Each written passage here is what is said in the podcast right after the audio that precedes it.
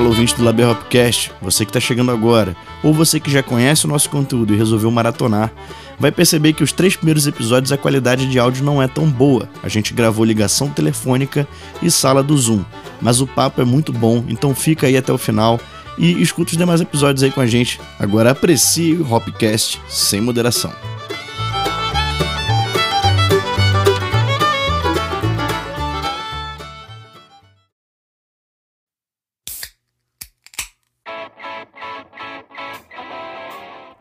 Fala família cervejeira, aqui é Gleison Silveira e você está agora no segundo episódio do Labier Hopcast. E nesse episódio, Danilo conversou com Adriano Daga, batera da banda Malta, produtor musical. O cara já gravou Angra, Billy Sheehan, Mike Mandini, Lenny Kravitz, pô, e muitos outros músicos bacanas. Então, convido você agora a abrir uma cerveja e escutar com a gente esse segundo episódio que tá muito massa.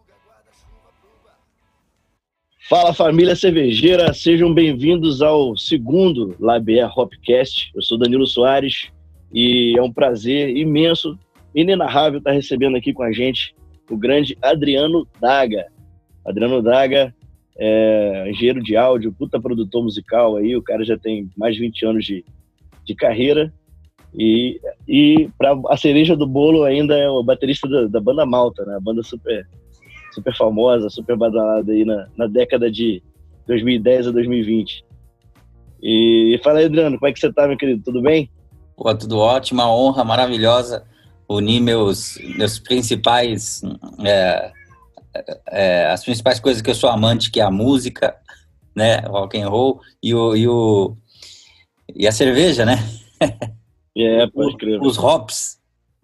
O rock e o rock. Pô, já antes da gente começar os papos, eu quero te agradecer demais por você estar desprendendo esse tempo aí para contribuir aqui no, no Labier Hopcast, é, contar um pouco da sua história, agregar valor para as pessoas, uhum. principalmente para os apaixonados aí pela música e pela cerveja. A Labier é um projeto cervejeiro que nasceu disso, né? A gente gostava de música, gostava de cerveja aí. Como é que a gente faz para profissionalizar o negócio e criar uma Labier Breja Music, que é a banda? Que legal. Mas, bom, conta pra gente aí um pouquinho como é que você, você ingressou no mercado fonográfico e o que, que você já fez aí de, de trampo aí com a galera pelo mundo. Pois é, bicho. Comecei a tocar em 92, né?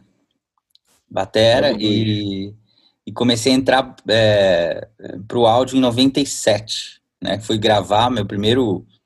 É, era um EPzinho, sei lá, três, quatro músicas, no estúdio do pessoal do Dr. Sim, né? Do André, Pô, massa, do André e do Ivan, é, pois é. Os caras são foda também. Porra, demais. Era que para nós era uma das, é ainda, uma das principais influências, assim, né? Então, fomos gravar lá, eles tinham, abriram um estúdio com um sócio na época, fomos gravar lá, e aí eu, de lá já fiquei meio que de assistente do estúdio, pedi, né, para ficar, meio que estagiário, meio assistente. Uhum.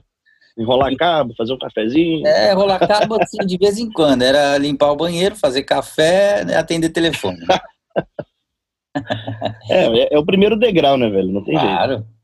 E aí, de lá pra frente, cara, de assistente passei a gravar, né?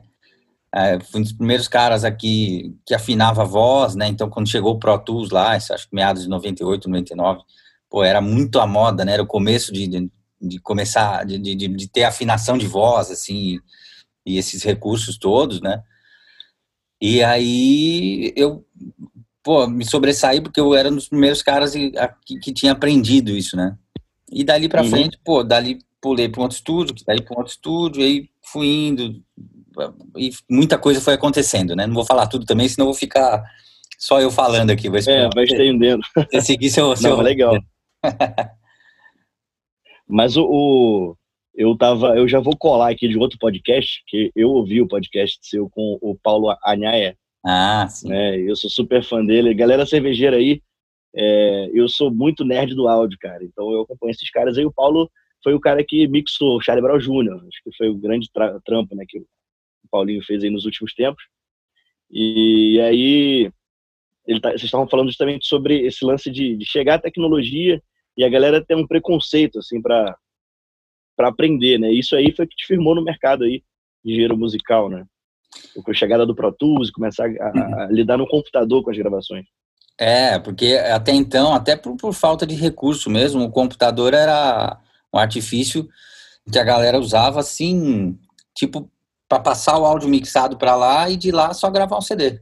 Era só um, uhum. Um gravador de CD, vamos dizer assim. Né? De CD, de uma crer. peça física, né? Não do CD. Uhum. Hoje em dia ele é o gravador do CD, né? De tudo, do trabalho todo. O computador ele foi, foi ganhando espaço, né? É, conforme a evolução do software, das coisas e tal. E ele passou de, de só um a virar, passou a virar um editor também. Então você passava as coisas para lá, editava, copiava a coisa, afinava e voltava para a fita, né? A uhum. DAT ou uma fita que você estava usando lá no estúdio. Só que ele, você, ele foi ganhando recursos e você foi as coisas que você gravava na fita, você passava para ele e começava a finalizar já lá, já mixar lá. Já era possível finalizar uhum. lá, mixar. E aí já era possível gravar multicanal lá, e aí as fitas, é, de uma vez por, por todas, assim, de um, um, momento lá, acho que começo dos anos 2000, realmente foram banidas, assim, né? Perderam o espaço completamente. Graças a Deus, não dava problema desse coisa. Mas me conta pra gente umas curiosidades aí que já rolou em estúdio. É, inclusive, eu tenho uma para te perguntar aqui, cara. Você, quando foi sócio do Brandon lá no Norcal, no Norcal Studio de São Paulo, Uhum. É, vocês gravaram o Aqua do Angra, né? Sim, produzimos, inclusive. É, o eu e Gleicinho somos fã pra caramba do Angra, a gente porra, é, idolatra os caras, André Matos, enfim, todo, todas as duas fases do Angra, né? Uhum. E o Aqua, apesar de ser um disco para os fãs é, mais chiitas não, não curtirem tanto uhum. o Aqua, eu acho maravilhoso esse álbum, cara. Eu gosto pra caramba dele. E eu lembro que eu acompanhei no YouTube do, do Angra algumas coisas de bastidores. E eu Sim. vi um vídeo no, no, no, canal oficial deles mesmo. É, uma história da farinha de, de, de rosca, farinha de trigo, para gravar. Você lembra dessa parada? É verdade? Não me lembro disso, rolou isso? O, Rafa, o Rafael jogou farinha na mão do Felipe, cara, para acho que as cordas novas para gravar, né? E aí, para parar esse negócio de, de ficar passando, escorregando o dedo na corda, ele meteu a farinha de trigo na mão do Felipe. Olha, aconteceu tanta coisa naquele CD, cara. Aliás, naquela época, aqueles no estúdio, tudo. É, que é, acredito que ele tenha feito isso mesmo. Foi muito bom, cara. Nossa, cada coisa que a gente fez. A gente vai relembrando, né, das histórias. Mas foi muito pois é. bacana. É. E o que, que já rolou de aperto, assim, nessas produções, cara? Assim, tipo, nossa, cara, aí você me pegou. É que foram tantos. é muita história eu contei ali né, né, para o Paulinho no, no, próprio podcast dele, mas eu posso citar algumas também. Acho que a pior delas foi, como você ouviu lá, você deve ter ouvido a história do Lenny Kravitz. Do Lenny Kravitz, cara, eu ouvi. Nossa, Na hora eu não prestei direito atenção porque eu tava, eu tava ouvindo o podcast e andando com meu filho, Gustavinho, não dorme de jeito nenhum. E aí na hora ele começou a chorar e aí eu não prestei muita atenção, mas eu vi que rolou uma treta, né, com um HD. Nossa, cara, eu fui, fui fazer a gravação do show do Lenny Kravitz em Copacabana, né? 2004 deve ter sido, sei lá. E aí, um milhão e cacetada de pessoas e tal. E aí, fui de técnico de gravação e tinha uma mesa para eu gravar, né? Com os gravadores e tal. E tinha o, o técnico do Lenny Kravitz para fazer a mixagem lá ao vivo. Uhum. E aí, é, então era uma mesa na frente da outra. Assim, o cara ficava cuidando da mixagem ali ao vivo e eu cuidando da gravação. Aí, né, a gente se apresentou, tal, falei com o cara, ele falou, ó, é, eu nunca usei esse equipamento seu aí de gravação, tal, mas se você, é, se você me garante que vai dar certo, né, tudo bem, confio. Eu falei, vai, vai dar certo. Então a gente estava com dois HDs, 24 canais em cada HD, sistema antigo até, da Tascam, e backup de tudo isso daí, eram 48 canais. O backup de tudo isso em fitas né? Fitas DA, uhum. uma fitinha pequenininha assim. Aí beleza. Só que tava um calor, era na praia, né? A gente tava dentro de um container, assim, um calor, o ar-condicionado não tava é, conseguindo, né? Não tava suportando e tal. E aí o, uhum. terminamos de gravar, ele falou, dá pra você dar um play aí pra... Acabou o show, né? Dá um, dá um play pra gente ver se gravou. Eu falei, claro, eu dei um play, gravou nos HDs, as fitas elas deram problema, principalmente porque eram oito canais em cada fita que gravava, né? Elas começaram a sair de sync, a fita da voz deu problema. Eu falei, nossa, já estamos sem backup, né? Mas tudo bem, dei um play lá no fim do show, o cara viu que funcionou, tava tudo gravado, pô, que legal tal. Aí ele falou assim, e eu não esperava por isso. Ele falou: é, amanhã cedo eu preciso ir pro estúdio que o Lenny Kravitz vai querer regra regravar algumas guitarras e eu já, já vou fazer a mixagem ali no estúdio mesmo, aqui no Rio. Falei, tá bom. E só que ele falou: eu preciso que você vá comigo porque eu não faço ideia como esses HDs vão abrir lá no estúdio. Falei, não, maravilha, vamos nessa. Né? Peguei os HDs igual dois neném, levei comigo pro hotel, coloquei longe da TV, aquelas coisas todas, né? Aqueles cuidados, deixei lá. Tal. Cima do travesseiro, cobertor, cobertor e tal. Cara, tudo assim, né? Deixei assim, cara, não bati, fui devagarzinho, assim, morrendo de medo de acontecer alguma coisa, né? sei lá. Aí, nove horas da manhã do dia seguinte, os caras passaram lá, eu com o HD embrulhadinho, assim, né? Não sei o que lá. Passaram com uma van, pegaram, vamos pro estúdio. Aí chegou no estúdio tal, não sei o que lá, puto estúdio lá no Rio, é, devia ser, sei lá, umas 10 horas da manhã, e tipo, meio-dia, uma hora, o Lenny ia, já tava vindo para gravar umas guitarras, né, refazer as guitarras. Uhum. Aí, bom, vamos abrir o HD? Vamos. Eram dois HDs, né? gravava 24 canais em cada HD. Aí eu pus o primeiro HD lá na, na gaveta, assim, onde se colocava para o computador ler, né? Zero kbytes, não tinha nada no HD, cara. Aí, falei, nossa, o cara olhou pra minha cara e falou, uai, não, não, tinha gravado ontem, né? Você não deu um play? Eu falei, sim, você ouviu, inclusive comigo. Aí eu falei, bom, peraí, daí coloquei o outro HD. Zero kbytes, nada, cara. Nossa, aí o cara já ficou puto. E agora? E as fitas? Eu falei, as fitas não serviram para nada. Deu problema e tal. Não, e agora? O que, que a gente vai fazer e tal, né? O americano lá ficou maluco. Aí eu falei, cara, é, era um estúdio que tinha várias salas. Eu falei, vamos tentar em outro computador? Vamos. Aí colocamos em outro computador, nada. Colocamos num terceiro computador, nada de abrir, cara. Aí eu já deu dor de barriga, já, meu, foi um clima horrível. Assim. Nossa, imagino. É, tá não sabia o que fazer, o que, que eu ia fazer? Tava todo mundo lá no estúdio olhando pra minha cara, o Lenny Kravitz chegando. o Lenny não chegou a pegar esse BO, não, né? Não, ele chegou lá, aí eu vou chegar aí na história. Aí Uhum. Bom, enfim, aí pegamos um antivírus lá, que a gente estava em CD ainda, um antivírus, um uhum. recuperador lá de HD, sei lá.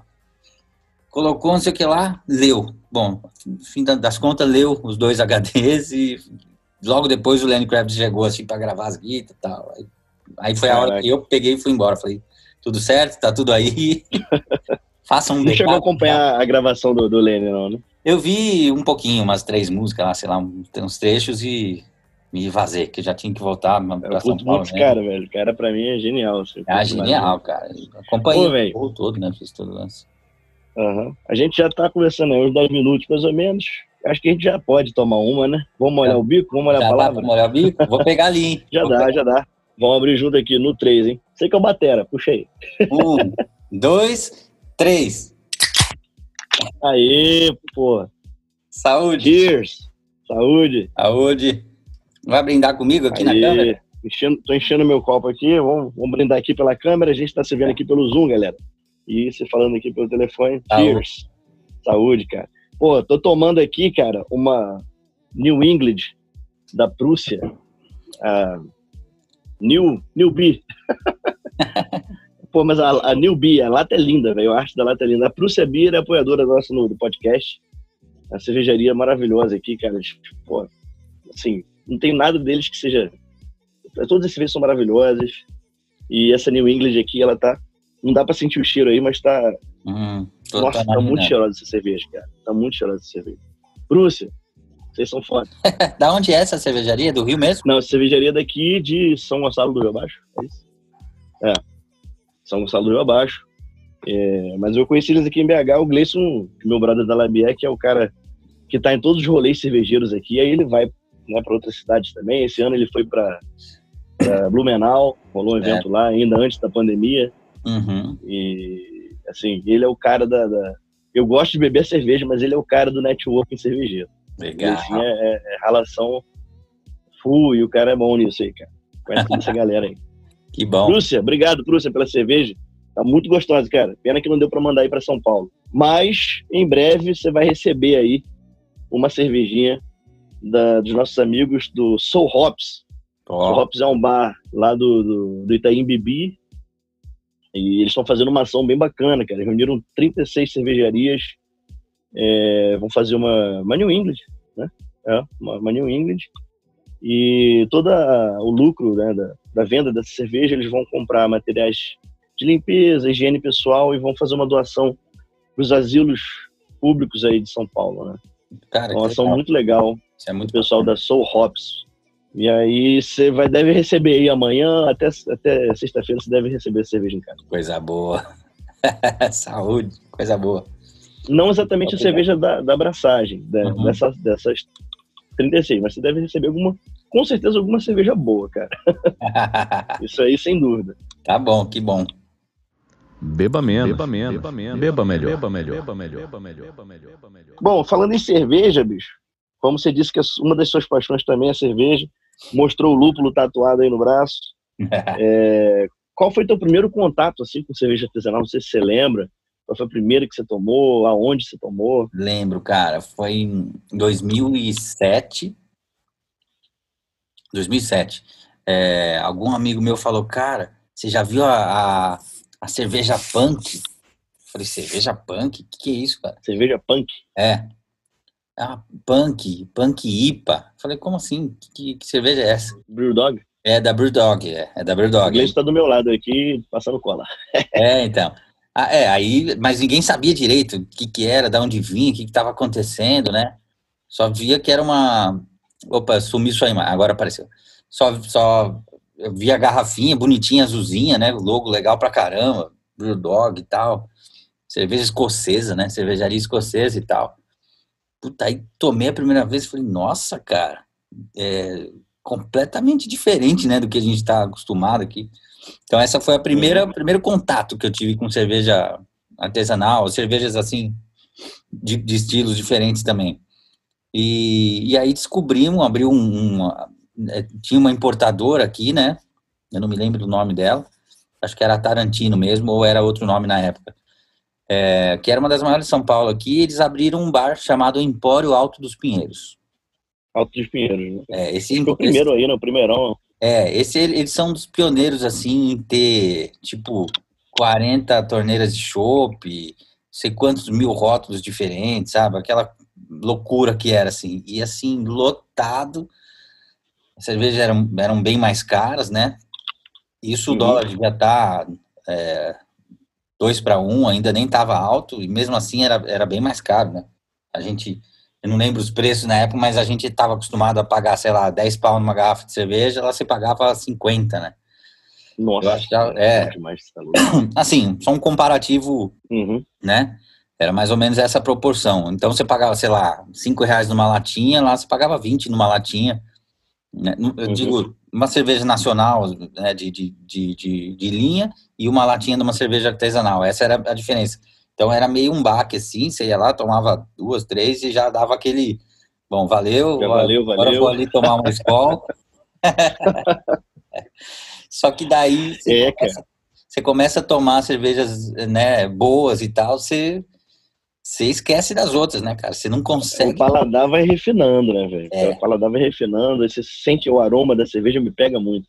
Então. O aroma, e, meu, nossa, aí você vai voltar a tomar umas cervejas mais comuns, aí você sente o baque também, o contrário, né? Você, é, é barato, mas... Putz, aí não conseguia mais tomar cerveja normal, né? Eu ia, eu ia lá toda semana, assim, algumas vezes até por semana, e cada vez eu experimentava estilos diferentes, né? E eu tava uhum. vendo que também iam, iam, iam é, é desenvolvendo estilos diferentes ali, né? É, foi uma época que começou muito né, a chegar as, as, as, cervejas de fora, que já existiam vários estilos, a gente aqui nem imaginava, né? Só quem já era cervejeiro já tinha ido para os Estados Unidos, e ia lá no mercado que você via que tem, já tinha todos esses tipos de cerveja, e aqui não, né? Bom, mas começou a chegar aqui. Até por, por causa do transporte, tem cerveja que tem que estar tá refrigerada, tem uma série de questões, né? É. E aí, naquela época, as IPA, né? India Pale Ale, estavam muito na moda, assim estavam muito na moda, era o estilo da moda. Assim. Todo mundo queria IPA, IPA, não sei o que lá. experimentava IPA de várias marcas. E não tinha cervejas nacionais ainda, né? As artesanais nacionais não existiam ainda. E aí a coisa foi acontecendo e eu fui acompanhando toda essa essa esse crescimento da, da indústria cervejeira nacional, né, cara? Começaram a, a, fazer várias cervejas nacionais. Uma das primeiras nacionais que eu, que eu tomei, assim, que eu gostei bastante. Não lembro se foi uma das primeiras, mas foi uma das primeiras que eu falei, putz, acho que os caras estão acertando, hein? Foi a Júpiter. Não sei se você lembra dessa cervejaria. Júpiter, Júpiter. É, a Júpiter foi uma das primeiras, assim, que, que ficou top aqui, assim, e tal. Tentaram na mão a receita. É, conseguiram fazer uma, uma IPA é, ou IPA, né, como a galera gosta de falar, é, muito, uhum. muito próxima, assim, das que a gente tomava e tal, e era mais em conta, né. Então, a gente cons conseguia comprar de caixinhas dela e tal, não sei o que lá, e, puta, a gente... Aí a gente tinha os grupos, né, os cervejeiros, a galera começou a, a tentar fazer, né, eu tentei fazer duas vezes com um amigo meu lá, as duas deram errado. Foram as duas únicas braçagens na vida ou você já fez, fez outras e deu certo? Não, não. Que eu ajudei não. a fazer foram, as, as, foram só essas duas. Que eu acompanhei foram várias, só que acompanhei bebê uhum. e só vendo ali. Só. aquela abraçagem coletiva ali que, é. que dois trabalham, o resto só, o outro só bebe. Churrasco e o outro, outro bebe. Na verdade. São as melhores, são as melhores. Essas são as melhores, porque essas braçagens, o que, que acontecia? A gente ia, ia né, para ver lá como é que era e tal, acompanhar a galera e ficava tomando as, as cervejas da, da, do lote anterior, que tinha saído já, né? Que tinha acabado de ficar uhum, pronto. Já estava pronto. A gente inaugurava essas enquanto a galera já estava começando a abraçagem da, da próxima ali. Então aí começou, acho que o movimento cervejeiro assim, a ficar muito grande, acho que nessa época, em 2010, eu acho, o negócio pegou muito, assim, né? Sim, sim. Eu acho. Mas eu tive contato em 2007, foi que eu uhum. virei a chavinha mesmo, que eu conhecia. É, assim. É, é, o, o, meu contato com cerveja artesanal foi, foi um pouco depois de você, assim, já foi já aqui em 2010 por aí, eu acho, 2011. É. Eu não me lembro ao certo, eu não vou, te, não vou me lembrar exatamente o primeiro contato, mas eu me lembro que o que me marcou, cara, foi a primeira cerveja nacional que eu tomei foi a Baden-Baden. Ah. E por quê? Rolou uma. Erraram é, o preço dela no supermercado. e o Gleison, velho, o Gleison e o Fábio, amigo nosso, bicho, é, tipo, a cerveja custava na época, sei lá, 15 reais. E aí ela tava. Eu não me lembro, acho que era 5, não sei. 3 reais. Era um negócio assim, ah. absurdo. Aí eles botaram a prateleira nos carrinhos. Levaram para casa dois ou três carrinhos de, de, de Nossa, Cara. E aí a gente se acabou, né, velho? Acho que essa foi a, a primeira, o primeiro contato que eu tive. Ela é, segundo a cola aqui, ela custava R$12,90 na época, eles compraram a R$2,90. Nossa senhora. Aí, velho, levaram a prateleira inteira do supermercado. Foram três carrinhos. Muito foi ótimo, foi maravilhoso. Isso daí me marcou até hoje. Que legal. Aí tinha Colorado também, né? Colorado acho que é uma das pioneiras aqui também. Colorado, Colorado. É Colorado acho que foi a segunda que eu tive contato assim. De... Legal. De cerveja artesanal muito boa. É, até hoje. Aí, aí veio a coruja, né? Coruja. Lá, tô lembrando das primeiras assim. Você conhece alguma mineira? Cara, foi também uma das primeiras que eu tive contato que era saiu uma, uma sériezinha chamada Três Lobos. Lembra disso? Sim, sim, sim. Era da Baker, né? É. Infelizmente se aconteceu essa situação Baker, aí nesse ano. É. é. Mas era da Baker e tinha várias da Baker que eram bem boas, assim, cara, na época. Isso bem... Tinha, né, tinha, sim. Nessa época que a gente tá falando, em 2008, acho, 2007. Porque a gente conseguia achar, era uma das poucas que você conseguia achar no, nos mercados, né? Sim. Importadas é, no mercado a... não tem nenhuma, assim, né? Ainda. Não. Baker, Baden-Baden e a Colorado a gente conseguia achar. É, pode crer. É, a Baker era muito forte aqui, cara. Infelizmente rolou essa, essa treta aí no, no, no final do ano passado, no início desse ano, né? Uhum. Uma situação bem polêmica. Enfim, até, até hoje não, não teve uma, uma conclusão aí é. certa da parada, enfim. Mas eu, eu é... com certeza experimentei outras mineiras, sim, cara. Se você falar por. Eu não sei se é, quais eram as mineiras que eu tomei, mas eu tomei tanta cerveja, né? Eu tinha um, um uma galera lá, como eu te falei, tinha um, um, grupo cervejeiro lá. Aí logo depois eu me mudei para Vila Mariana e na esquina da minha casa tinha um lugar desse, né? Chamado Let's Beer. Então, é, assim, quase todos os dias eu passava lá e pegava umas duas, três, sabe, para experimentar. uhum. estilos diferentes. Aí fiquei amigo do, do, do, cara lá também. Aí, puta, ia lá, ele me chamava, pô, chegou umas aqui, quer vir provar? Lá ia eu provar com ele, sabe? Então, é, virei meio degustador lá também do, da loja. Massa. Então, provavelmente eu devo, se você falar alguns, algumas, algumas cervejarias aí, mineiras, eu devo te confirmar aí que, que tomei algumas. É, a gente vai ter que te mandar alguma Prússia, cara. Tem que mandar da Prússia aqui, que eles estão arrebentando. Que legal, cara. Outro dia me mandaram uma cerveja do Rio Grande do Norte, cara. RN. É, a... é. Nordeste eu tomei só no Recife, cara. Eu até é. esqueci o nome da cervejaria. Era muito boa, muito boa a cerveja deles no Recife. O Rio Grande do Norte eu não cheguei a tomar, não. Quando eu fui lá, fiquei só na, na, nas Heineken mesmo.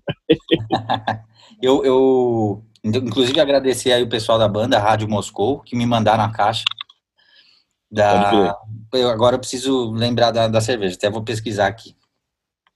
É muito é. boa, cara. Me mandaram... O que eu tomei em Recife foi a Babylon. De lá mesmo? Tomei lá, é, uhum, tava lá no Carnaval de Olinda, lá, pau quebrando. Que legal. na verdade, carnaval, né, você vai comprar as cervejas latões lá na, na, promoção na rua. É. E aí eu achei ali um, um, um centro cultural, uhum. que aí tava, eu vi que tava uns estandes ali, eu falei, velho, acho que ele tem cerveja artesanal, uma chopeira. E aí entrei lá e descobri a cerveja lá muito boa, velho. Que legal. Ó, ó, lembrei aqui, a cervejaria Cabocla. Agradecer também Cabocla. a galera que apoia o pessoal da, da, da banda Rádio Moscou lá e apoia o rock and roll aí em geral, tá? Me mandaram duas caixas de cervejas. É, uma era uma New England, inclusive. A outra acho que era uma, uma APA, American Pale Ale, alguma coisa assim. Uhum. Bem legal, cara. As duas foram muito bem tomadas aqui. Pô, legal, legal. É presente desse aí, né, velho? Muito Beleza. bom, né, cara? pois é, meu irmão. E na, na banda malta, só você que é cervejeiro ou a galera curte tomar uma, a gelada também? Cara, é mais eu e o Diego. Diego baixista, né? É, eu e o Diego que são mais. O, o, a, Luana, a Luana não bebe cerveja, ou raramente assim. E o, o Thor também não é muito de tomar cerveja, toma mais uns drinks e tal, não sei o que lá. É, uhum. Mas de cerveja assim mesmo, meu companheiro de cerveja, artesanais, cervejas boas assim, é o, é o Diego. A gente o Diego. se junta para ir nos lugares. E vai cerveja, hein, cara? Aí é bom. Véio. Nossa, chopp, chopinho Vocês bom. Vocês precisam né? colar com a gente, mano. Eu vou colar com a Labier, que Labier Nossa. é sinônimo de bebê vem. Mas aí, conta pra gente como é que foi a... Falando da... Aproveitando, falando da banda Malta, né, cara? Como é que... Como é que... Assim, não só o início de vocês, que todo mundo viu vocês no Superstar, né? É, inclusive lá no podcast do Paulo, achei bem legal a colocação que o Paulo fez, justamente, tipo, você tem um currículo tão vasto dentro da produção musical, porra, de estúdio, já gravou uma penca de gente. Inclusive, eu nem sabia que você tinha gravado o Mike Mandini, Billy Sheehan. Porra, fiquei. Pois é, cara. cara velho, você gravou os monstros aí, né? Foi tanta gente. Eu tô com, tô com aqui, com uma lista aqui, né? Que dá pra falar, assim. É. Antes de entrar na malta, vamos, vamos fala aí, quem que você gravou já? Então, eu cara sinistro. Vou falar alguns nomes aqui que eu tô até lendo. O, o Angra, que você citou aí, né? É uma produção. Fiz a produção do último disco do André Matos, Aí gravei ao vivo, né, muita coisa. Eu prestava serviço para a Gabson, que é a maior empresa de, de, de, sonorização do Brasil, uma das maiores do mundo. Então eu fiz e eu cuidava das, da parte de gravação de DVDs ou transmissão uhum. ao vivo. Então eu fiz de One Work, Silverchair, é, pela Gabson, né? Edson Hudson. Silverchair, velho, cara. Sou é. demais, cara. Aí tem o sertanejo Edson Hudson, Chitão de Sororosa, Zé Camargo Luciano. Marcos Bielucci, Guilherme Santiago, Jean Giovanni, Zé Ramalho, fiz os Rebeldes lá do México, Reginaldo Rossi. Legal. Soraya Moraes, que foi a cantora gospel com quem eu ganhei o Grammy. Soraya Moraes, conheço. Aí no estúdio fiz Torture Squad, né? É, Dr. Sim, o Almar. Uh... Pois é, cara, cara, só falando do Almar aí, velho. Eu não sabia que você fez a bateria do, do, do Almar também. Não. Você não era o baterista da banda, mas você gravou? Ou, ou não, você não. fez show com os caras? Na real, eu fiz só shows. Em 2006, ah. Eu já conhecia o Edu Falaschi, né, há algum tempo. E aí ele, uhum. ele morava perto de, de, um estúdio que eu trabalhava. E aí, vira e mexe, ele me chamava, e aí, tá, tá tranquilo por aí no estúdio e tal? Ah, vamos aí curtir um som, tá? Vamos fazer um. Vamos. Ele passava lá no estúdio, a gente ficava ouvindo um som, e o que, que você tá fazendo aí? Tá? Beleza. Um belo dia ele falou, cara, é, vou, vou lançar um álbum solo, queria te mostrar as demos do, do, do né, que eu tô gravando aqui. Aí eu falei, ah, passa aqui no estúdio mais tarde, beleza. Ele passou lá, me mostrou, falei, caralho, isso aqui vai ficar legal pra caramba, cara, né? É o primeiro disco do Almar não tinha nada a ver com o Angra, assim, era completamente diferente. Quem eu conhece? gosto muito do Almar, cara. Os discos do Almar são bons demais. É, então, o primeiro era bem diferente do que ele foi se tornando, né? Porque o primeiro era realmente uhum. só o Edu, né? O Edu fez, compôs o disco praticamente sozinho, sozinho mesmo, assim, os arranjos, tudo. E ele me levou para ouvir, eu falei, nossa, cara, e, aí, né? Ele falou, cara, você não quer me uhum. ajudar aqui a, a, produzir, a fazer a parada? E a gente faz aqui no estúdio, né? Tô fazendo essas demos em casa e tal, mas eu falei, claro, né? Vamos. Aí fechamos lá, produzi com ele o CD. É... E aí quem gravou a batera foi o, o Casey Grillo. Ele é batera do. Ai meu Deus, uma banda lá de fora. Ele tá agora no Queen's Right. Ele era na época, é. eu não lembro o nome, mas. É... O nome não me é estranho, mas eu não, eu não tô ligado, não. E aí, quem gravou baixo foi o baixista do Stratovarius, que é um nome até Caraca. curioso, chamado Lauri Porra. Quem Lauri gravou, Porra. É, quem gravou. Baixista do Stratovarius, somente. as guitarras foi o guitarrista do Nightwish. E quem mais? Os teclados, lembro quem gravou. Mas era, ele pegou um de cada canto, assim né? Uhum. E eu acho que fui ajudando ele a produzir. Gravei algumas coisas aqui com ele também, mixei, masterizei. Aliás, não masterizei, eu fiz a mix. É... E produzi junto com ele. Aí ele falou, cara, é, né, você já tá tão dentro do trampo, você não quer tocar? Eu vou, fazer, vou sair, quero marcar um show. Eu falei, pô, do caralho, né? Já sabia todas uhum. as músicas de cor mesmo. Aí fiz alguns showzinhos com ele e tal. Fizemos Rio de Janeiro, fizemos alguns outros lugares, fizemos Expo, Expo Music, né? Fizemos umas coisas assim. Mas, aí, ele, é, aí ele deu uma pausa, aí voltou a, a, entrar em turnê com Angra e tal, teve as coisas lá. Mas foi uhum. uma fase muito legal, cara, assim. Eu, é um primeiro disco do Almar que é, é um, não porque eu participei, assim, de, de, de, produzir e tal também, até porque eu participei dos outros, mas é, para mim é um dos mais legais, assim, de composição e tudo. Bacana, velho. Ô, rapidinho agora, só vou dar uma pausa no assunto rapidamente. É, família Cervejeira, vamos trazer aqui agora um quadro novo para o Hopcast. É o segundo episódio, então está estreando aí os nossos parceiros também da, da Lamas BH, uma casa de insumos, né? Vendo insumos cervejeiros.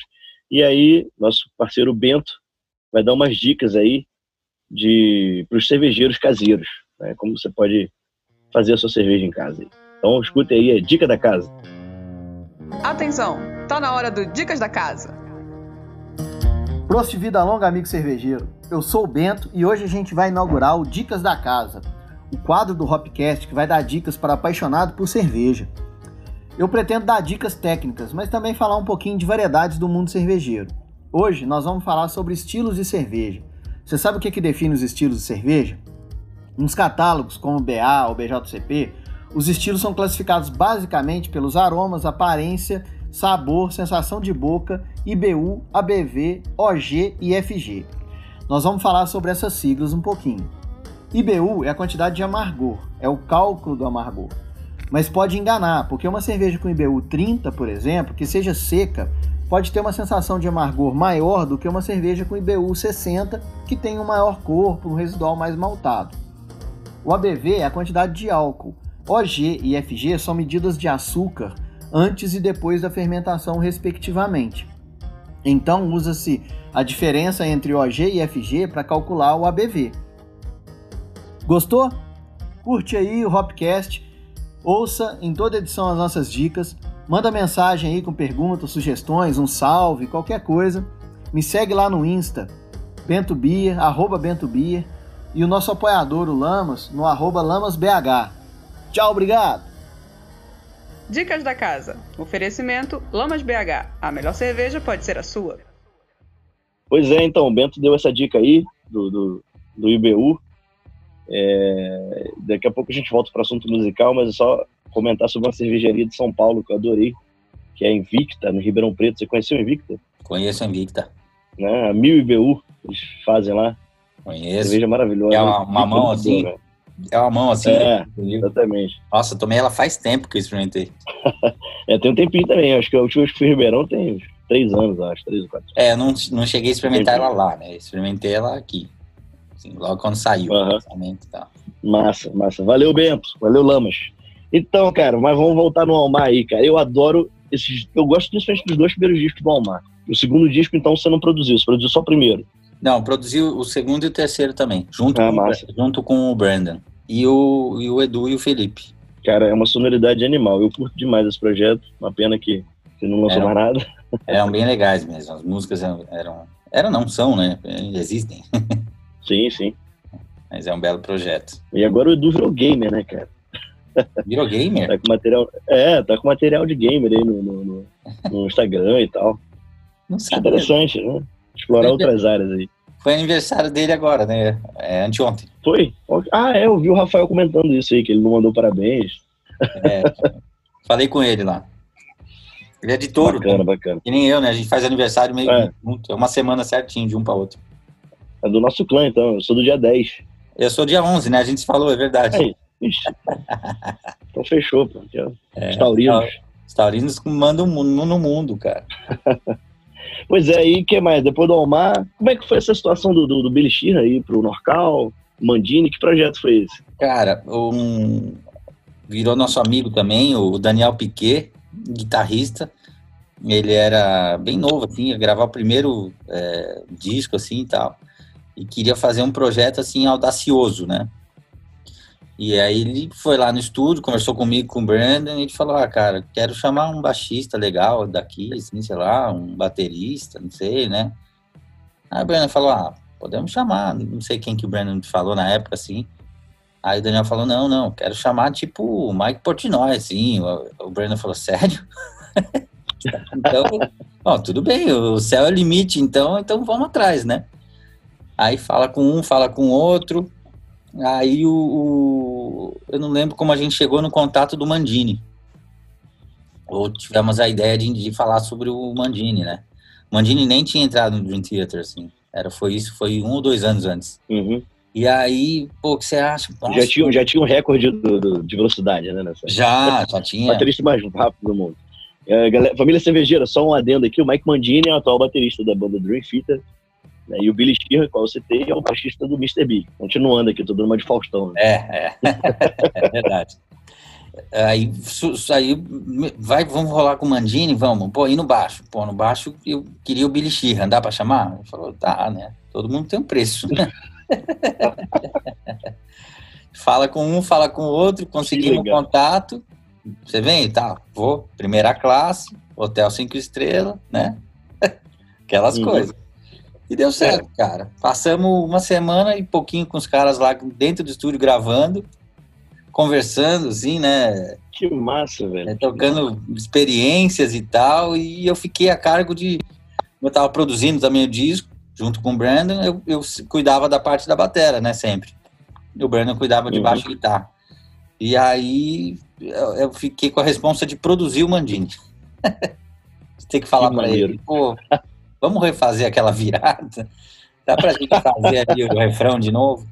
Deve- né, olha que, que audácia, né? Eu falar uma coisa dessa Mandini. Só que, cara, puta de um cara profissionalíssimo, humilde, sabe? Nunca nenhuma hora de cara feia, nada assim, sabe? Tava lá pra fazer um lance, Sim. né? Foi, eles chegaram Alto lá. astral, né? Demais. É, eles chegaram lá, eles não, eh, não tinha nenhuma música pronta. O Daniel foi compondo junto meio com eles, assim, foi um negócio bem. Foi um processo bem diferente, porque as músicas não existiam, existiam alguns riffs só. E aí eles Uhum. também dando ideias, escreviam. O Mandini era, é, é maluco, né? Ele escrevia assim, pregava na frente da, da batera, assim, com um pedestal. hack junto nos É, pratos. ia, ia lendo e tocando umas coisas assim que eu nem se eu estudasse em algumas décadas eu não ia conseguir. E ele e fazia É, ele é coisa ainda lendo, assim. Impressionante. É impressionante. E o Billy Sheehan também, né, cara? Dava uma ouvida, É. já ia tirando assim, pode gravar. Eu- A gente tá falando umas coisas assim de 14 por 9, sei lá, uns tempos muito louco. Cabeludo o negócio, cara. E aí depois, o, É, mas- mesmo, o mesmo Daniel Piquet, num, num disco seguinte, chamou o Virgil Donati e o Billy Sheehan de novo. Virgil Donati, somente. Somente, cara. o Billy Sheehan de novo, fez de novo, é. repetiu, né? Aí o Virgil ainda voltou lá pro estúdio uma, terça, uma segunda vez para gravar uma, uma, o disco do, do Kiko Loureiro também com a gente. Fizemos dois discos do Kiko lá e um DVD também. Que maneiro. É, foi maneiro, bem bacana. Ele, ele, gravou o segundo disco do Kiko, não foi? Ah, o segundo ou o terceiro. É, agora não me lembro. Eu lembro que o No Gravity foi um processo bem rápido, eu lembro que o Kiko comentou aqui. E vocês fizeram No Gravity também. Ah, cara, eu não lembro dos dois, dos dois que a gente fez, eu não lembro dos nomes. Eu acho que foi o No Gravity, que é o Mike Terrana na batera, né? Uhum. A gente gravou lá um disco com ele que é, acho que é o No Gravity, que é com o Mike, Mike Terrana na batera. O outro, não me lembro o nome, que é com, com, com Virgil. E aí um DVD que foi é, eram dois atos. O primeiro ato era o Virgil tocando e o Felipe Andreoli, o segundo ato era uma, era uma galera do, do jazz ali. Eu não me lembro quem que era na, na batera. Puta, cara, mas era um time maço, assim, também, sabe? Sim, sim. Dois atos ali no teatro do, do Ibirapuera lá, foi muito legal, cara. Fizemos bacana, gravação, mix, master, tudo. Não, bacana demais, bacana demais. E eu vi também que você fez o som do Angra no Japão. Você fez uma turnê é, com eles como técnico de som. Agora, faz pouco tempo, final de 2018, os caras me ligaram, cara, como é que você tá esses 12 dias aqui? Eu falei, nossa, não sei, cara. Ficam de mim durante 12 dias, o que, que, que a gente vai fazer? Ah, cara, a gente vai pro Japão e queriam levar um cara, né, que a gente já conhece. Bom. É, e, que, e que, que se der, faça o som pra gente. Falei, claro que eu vou, né, cara? Combinamos lá, deu tudo certinho, passamos 12 dias lá. Ficamos. Que maneiro. É, Fizemos, foram seis shows nesse, nesses 12 dias, quatro no Japão, que foi Osaka, Nagoya e dois em Tóquio. Foi bem legal, né? todos esses foram bem legais. Aí fomos para Taipei, que é a capital de Taiwan. É, e depois fomos para Seul. Corrida, hein? É, depois fomos para Seul. 12 dias de correria violenta. Foi legal, pegamos trem bala, fomos nos lugares lá, foi muito legal, cara. Foi uma, uma baita experiência, assim. E lidar com os japoneses, né, cara? Puta, foi a melhor experiência profissional que eu tive, assim. Tudo funcionando, tudo limpo. Tudo funcionando, tudo organizado. Nossa, tudo nomeado, tudo, sabe? Nossa, se chegar no lugar, a gente chegava até bem mais cedo, já estava tudo meio arrumado, já pronto, palco limpinho outro mundo, cara. Literalmente outro mundo, assim. Pô, que legal, velho. Foi legal. Muito legal. Pois é, velho. Só, só explicando aqui para a família cervejeira, tá nos ouvindo, é, eu tenho meu trampo com a Labier, mas eu também tenho meu trampo solo, né? Comecei a, a reativar a carreira solo esse ano. É, lancei o single Liturgia, que foi produzido pelo Mike Souza, seu brother, né? Sim. E, e aí, só explicando como é que eu, eu consegui trazer o Adriano aqui pro Hopcast. O Mike, quando estava fazendo a produção da liturgia, ele falou que fez uma aula com você de, de Pro Tools, de, de mix e tal, pegou umas dicas. E eu, sendo bem sincero, quando ele me falou o teu nome, eu não liguei diretamente à banda Malta. Sou familiar, mas eu não me liguei se era o batera da Malta. Ah. E aí ele falou, ah, o cara, o cara sabe muito de Pro Tools, de mix, o caramba e tal. Pô, peguei umas dicas com ele aqui. E aí foi por isso que eu te procurei. Que legal. Eu falei, velho, os próximos cinco eu vou procurar um cara que, pô, tá dando aula pro Mike. Se o Mike já tá fazendo um puta trabalho, Nossa, o cara vai fazer um, né, um hiper trabalho. O Mike é muito E bom, aí. Cara. Ele é um menino muito bom. O Mike é foda, né? O Mike é genial demais. Multi-instrumentista, cabulosíssimo. Toca tudo. É. Bem, né? E, é. muito gente boa, né? O cara é muito humilde. Sim, cara. Ele, o Mauro, o Mauro, meu mentor, o Mauro Henrique, é o meu mentor ainda, pelo terceiro ano consecutivo. Que né? legal. Maurão não se fala. Pois é, Genial. E eu te procurei por isso, cara, pelo, pela questão do conhecimento, não é, não é nem pelo, vamos dizer, o status do mainstream, de ser o batera da malta, mas tipo assim, saber que o cara que saca de produção pra caramba, que tá dando as dicas pro Mike, falei, velho, eu tenho que colar nesse cara. Que legal. Né? Para adquirir também um pouquinho de conhecimento, ter essa experiência de trocar essa, essa ideia sobre, sobre, sobre som, sobre produção, sobre arranjo, uhum. né? Então, porra, foi muito, muito bacana. E, e, o mais legal foi de te conhecer, saber que você, pô, é esse cara humilde aí, pra caramba. E mais legal que você gosta de cerveja, pô. Isso aí já, já criou um elo foda pra gente. Legal. como, as, como, como as coisas vão se, se interligando, né, cara? Pois é, né, cara? A gente vai vibrando aí na, no, no nível e vai aproximando as pessoas, né, cara? É, isso, isso que é bacana. É isso mesmo. Eu acho com o currículo que você tem, cara, com o tempo de experiência que você tem. É, eu trabalhei como músico de estúdio por um pouco, por um período pequeno, quando eu era adolescente. Eu comecei a trabalhar profissionalmente com música com 15 anos. Uhum, Então, fui guitarrista de estúdio do- dos 15 aos 18 só. E depois eu parei com música.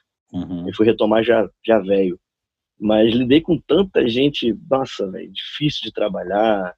Aperto o estúdio, o cara cobrando hora, e não recebi porque passou ali o negócio, já rolou, enfim. É, sei como é. É, e, enfim, mas e aí lidar com a galera realmente profissional é surpreendente, porque são não só você, como eu citei você, o Mike, o Mauro, o, o Pedro Peixoto, aqui em BH, o Zeca, o Zeca Ah. Leme do BTG, todos muito humildes, todos muito, muito pessoas agradáveis, que criam uma atmosfera de trabalho tão gostosa de se fazer que, velho, tudo flui e tudo flui muito rápido, né? Isso aqui é bacana. Tem que render, né, cara? É, Hey, família cervejeira, aqui é a Lela Namorato do Boteco Feminino, o boteco mais charmoso e divertido do Instagram. E eu também tô ligadinha no Labier Hopcast. Bom, então vamos para nossa harmonização, cara. A gente tá, tá fazendo esse, esse ritual aí no Hopcast de harmonizar uma música aí que você- acha que, que combina com alguma cerveja, um estilo de cerveja que você acha apropriado aí para tomar e ouvir esse som. Qual é a É. harmonização que você sugere pra gente? É mais fácil lembrar da- dos estilos de cerveja do que das, dos nomes da cerveja, né, cara? Eu vou te falar a verdade, eu tomei tanta, tomo ainda, tanta cerveja diferente. E hoje em dia. Pode ser o estilo, pode ser o estilo, não tem problema não. Mas se eu lembrar de alguma assim, mais específica, eu te falo. Você, você quer falar um estilo e eu alguma cerveja? Ou, eu, ou é pra eu já sair falando tudo? É, você pode, pode falar tudo, mas se quiser, pode. Vamos, vamos harmonizar com a New England aqui da Prússia, você não tá tomando aí, mas o que, que você acha que combina com a New England tal, de sonoridade para harmonizar? o próprio nome já sugere, né? Uma banda inglesa. Então eu recomendaria tipo um Iron Maiden. Iron Maiden. É. Ah, pode crer. Então, no caso, a New England com o Iron Maiden. É qual a música do Iron? Holy- Holy Smoke. Holy Smoke.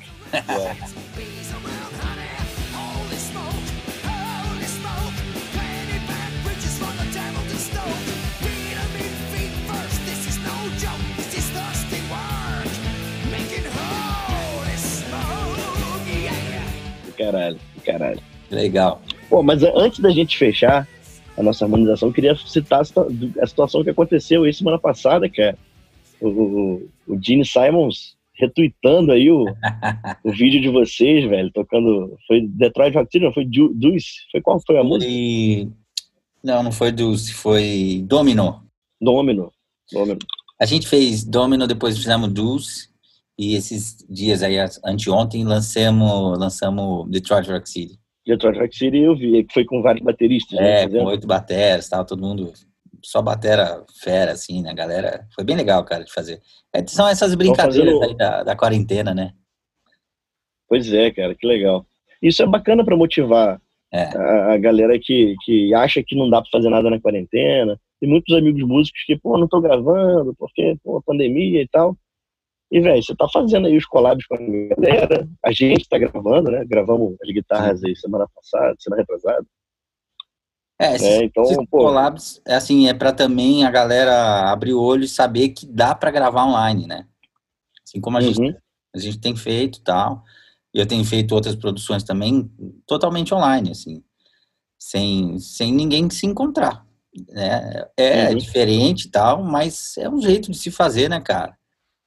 Né? Você tendo um equipamento certo ali, nem precisa ser o melhor que existe, mas ten- tendo uns cuidados e tal, ah, e, e tendo uma organização, né, que a gente consiga finalizar de um jeito legal e tal, dá tudo certo, cara. Dá para rolar. É. É, quero um lance aí, você correr atrás da solução. independente de, de vírus e pandemia, qualquer coisa assim, vai ser cada vez mais comum cada um se gravar em casa, né? Sob a supervisão de alguém Sim. ou com alguma recomendação, mas, mas esse é o, não é nem o futuro, é o presente, né? Isso aí é um negócio que vai perdurar o resto da, da existência. Hein? É, cara, hoje é muito fácil, né, velho? Hoje é muito é. fácil. Eu ainda terceirizo um pouco o que eu faço porque é, eu não tenho uma, uma interface tão boa, ah. né? O notebook tá bom. Se bem que hoje acabei de reservar a minha. Aí entrar para os nerds do áudio aqui, a minha SSL2. Vou Olha. pegar uma, não quero nem saber. Que legal, cara. Lá na ah, Music Company. Não. Music Company. Falei com, com o Mancini, já legal. reservei a minha. Pô, que bom, cara. Quando é que chega aí? Ele falou que semana que vem deve enviar. Então deve chegar daqui a umas duas semanas.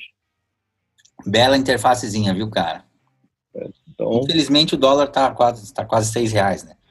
Mas é uma interface com, com valor de 279 dólares. E, pô, são dois prezinhos da SSL, né? Pois é, que é da, da é. Acho que são os prés da 4 mil, né? Enfim. Mas é. Então, assim, dá para fazer, galera. Dá para fazer à distância. Você que é músico aí, tá ouvindo o podcast. Se quiser achar mais coisas do Adriano Daga, se segue aí no Instagram, é arroba Adriano Daga. Adriano. Tem mais coisa. É Adriano Underline Daga. Adriano Underline Daga. Tudo minuto. Então segue também a banda Malta, que Malta também pausou os shows aí na, na pandemia. É. E, ah, lembrando aqui, a Labier tá com filtros no Instagram. Então, se vocês quiserem fazer uma brincadeira aí, tomando uma cerveja, só procurar lá Labier. E aí tem filtro, é, eu gosto mesmo é de IPA, eu gosto de Stout, Sour, que Copo legal, Lagoinha, tem os filtros bem maneiros. Que legal, não sabia dessa, hein? Pois é, se quiser fazer um story aí tomando uma breja, pegar um filtrinho nosso lá fazer uma zoeira, é, é bacana. Acha nos stories ali, no GIFs? É, você vai no story ali, pesquisa os filtros, né? Tem, tem uma setinha ali embaixo de onde você vai fazer a foto ou o vídeo.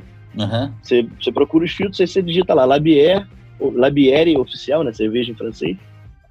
E aí você acha os filtros. Ou então você pode ir no perfil da banda, Labier, e tem uma carinha, tem um, tipo um smileyzinho uhum. ali no, na barrinha do, do, das postagens, e ali você também acha os filtros. Que legal. É. Mas é isso aí, cara. Adriano, muito obrigado pelo Imagina. seu tempo, mais uma vez, por ter desprendido esse, esse papo maravilhoso aí comigo.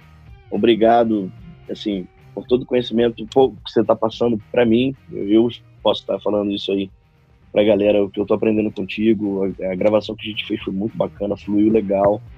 É, me deu uma nova percepção de como pensar para arranjo.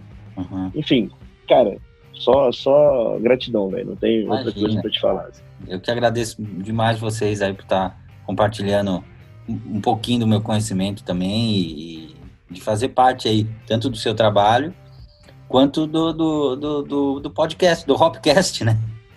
Hopcast. É, e falar de, de cerveja e, pô, tomara que uma hora a gente se encontre para tomar uma junto, né? Com certeza, isso daí não, sem sombra de dúvidas. É, nem que seja lá na, na, churrasqueira do Mauro, lá a gente vai achar o pau lá. Eu vou levar uma pinga também, pra gente fechar bonito. eu tô cansado de ficar bebendo com meus amigos online.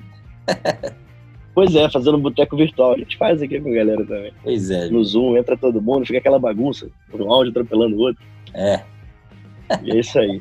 Bom, então, cara, Adriano, mais uma vez, muito obrigado, meu irmão. Obrigado de coração. Obrigado, Sou Hops, aí, que vai entregar a cerveja pro Adriano, pela ação que vocês estão fazendo. Obrigado, Prússia. Obrigado, Lamas. E até o próximo Labier Hopcast 03. Beijo para vocês, valeu. Labier Hopcast é oferecido por Agrária Malte, o malte das melhores cervejas. Prússia Beer, conectando pessoas através do diálogo e da cerveja.